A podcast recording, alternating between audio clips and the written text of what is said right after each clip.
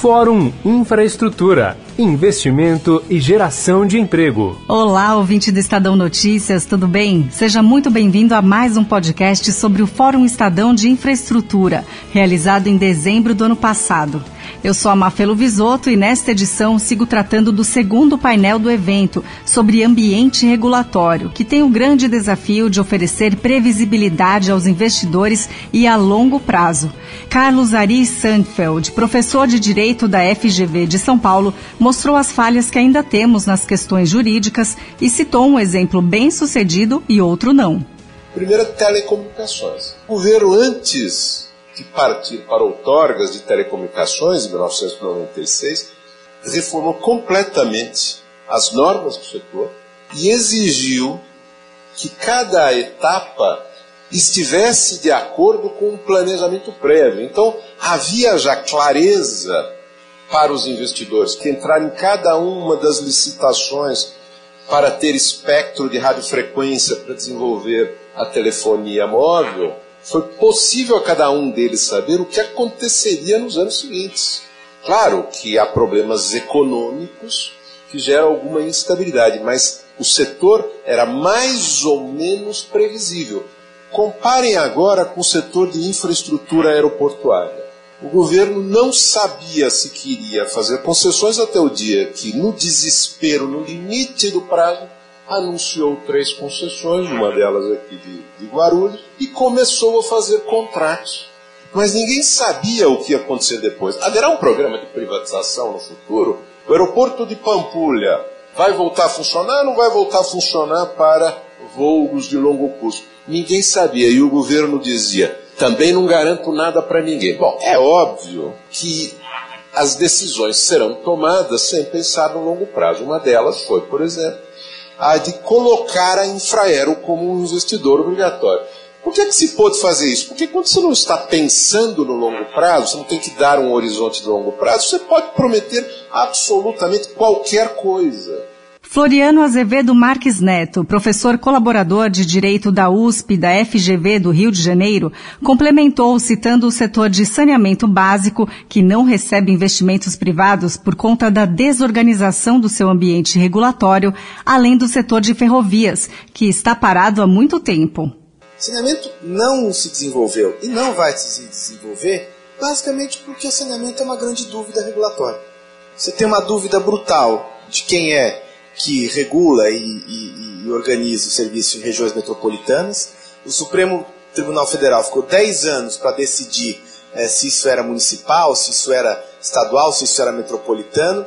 Levou a questão à discussão e deu uma decisão que fez com que todo mundo pedisse esclarecimento e o Supremo está há três anos para dar resposta ao esclarecimento. Além disso, onde você tem programas de saneamento é o município e é impossível, a cada quatro anos muda o prefeito e o novo prefeito vem com a melhor das boas intenções, querendo rever tudo, sair do zero.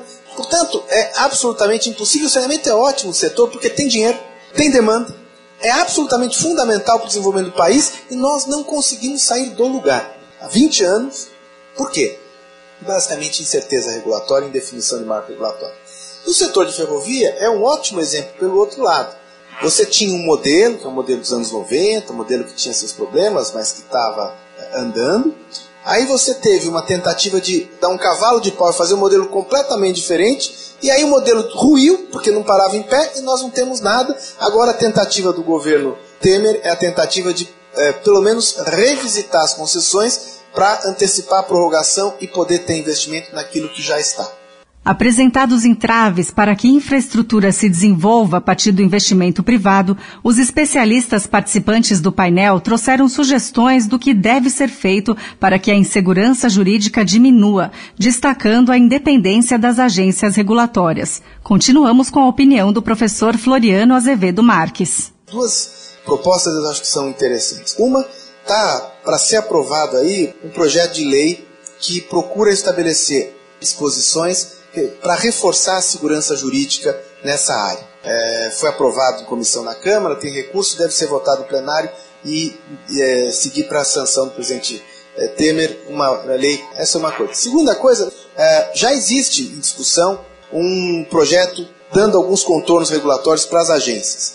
E uma sugestão que eu faço seria que o Congresso aproveitasse algumas disposições da lei das estatais, que impede nomeação de quem foi dirigente partidário, quem foi é, exercer o mandato logo na sequência para as agências, e aplicasse também às agências. Ou seja, dando uma depuração no nome daqueles que podem ser indicados para as agências. Não existe garantia de autonomia que é, sobreviva àquela situação em que o autônomo não quer ser autônomo. Então é importante ter a garantia institucional, é importante ter a seleção de pessoas que vão exercer essa autonomia como ela deve ser exercida. Vamos ouvir agora a posição de Maurício Portugal, especialista em aspectos legais de regulação de infraestrutura e sócio da Portugal Ribeiro Advogados. Ele falou sobre o espaço que o Tribunal de Contas da União está ocupando nas decisões. Nesse momento, o TCU está tomando decisões regulatórias em lugar das agências reguladoras. E os agentes públicos nas agências reguladoras, por medo né, dessas decisões do TCU, que não só muda a decisão das agências, mas pune os agentes públicos que tomam decisões diferentes daquela que espera o TCU, é, os agentes públicos intimidados estão tendo um papel secundário. Isso é uma coisa que precisa ser corrigida, mas com o ambiente de desconfiança que existe hoje né, no setor público, na esplanada dos ministérios, eu não consigo ver alguém que tenha essa capacidade de liderar esse processo, né, de pôr limites ao controle do TCU. O TCU deveria fazer um controle de conformidade das agências reguladoras, um controle procedimental, não um controle de mérito, não um controle das decisões regulatórias. César Matos, consultor da Câmara dos Deputados, explicou os motivos da influência do TCU e mostrou o que já está sendo feito para mudar este cenário. Teve um projeto inicial lá em 2004, um certo clima de desconfiança do governo em relação às agências. Esses caras aí estão usurpando decisões que deveria ser eu a tomar. Então, era uma coisa ruim. Esse projeto, que foi é, do Senado, teve um, um relatório muito bom da, da, senadora Tebet, que já está na Câmara. Só que está na Câmara, quer dizer, para uma, uma comissão especial vai ser é, colocado, que me parece que contém avanços bastante significativos de reforço de autonomia, é, de processo de consulta, de análise de impacto regulatório, existem vários avanços que estão dentro dessa discussão mais moderna de agências regulatórias que eu acho que ele tem a fazer. Só que a agência do Congresso está muito cheia e aí a perspectiva de, de, de votação é, a gente não tem muita ideia de quando vai ser. É, em relação a, ao TCU, eu queria dizer a importância disso para o viés de tomada de decisões. Quer dizer, você pega um técnico que está lá no IBAMA e tal, quer dizer, o viés dele é dizer não.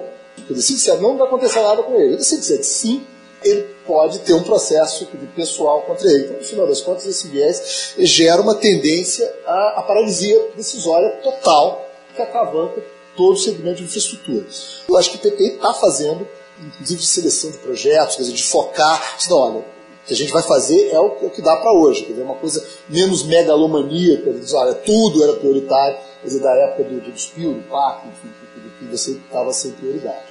Finalizou a discussão o professor Carlos Ari Sandfeld. Se nós temos uma grande desorganização, nós vamos ter que fazer reformas de diferentes tipos. Algumas das reformas já estão em implantação. Uma delas o César acaba de mencionar. Foi uma modernização do programa de privatização, tentando melhorar alguns aspectos do desarranjo.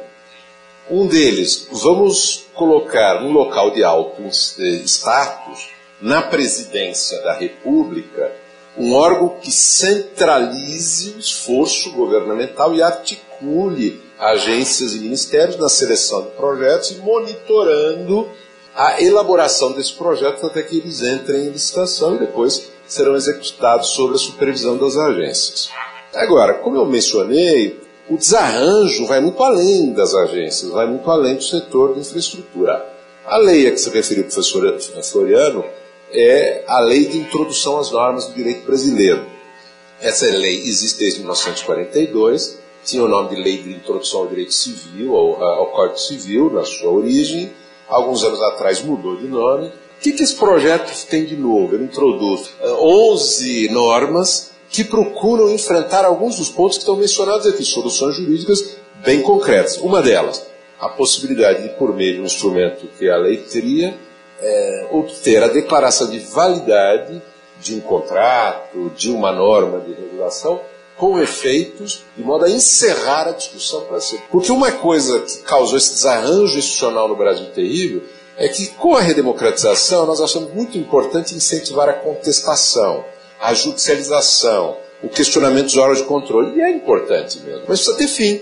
Então precisa ter norma para recolocar o equilíbrio, colocando fim nas discussões. Esse foi mais um podcast sobre o Fórum Estadão de Infraestrutura. Na próxima edição, vamos falar sobre o ambiente regulatório com destaque para leis ambientais. Até lá!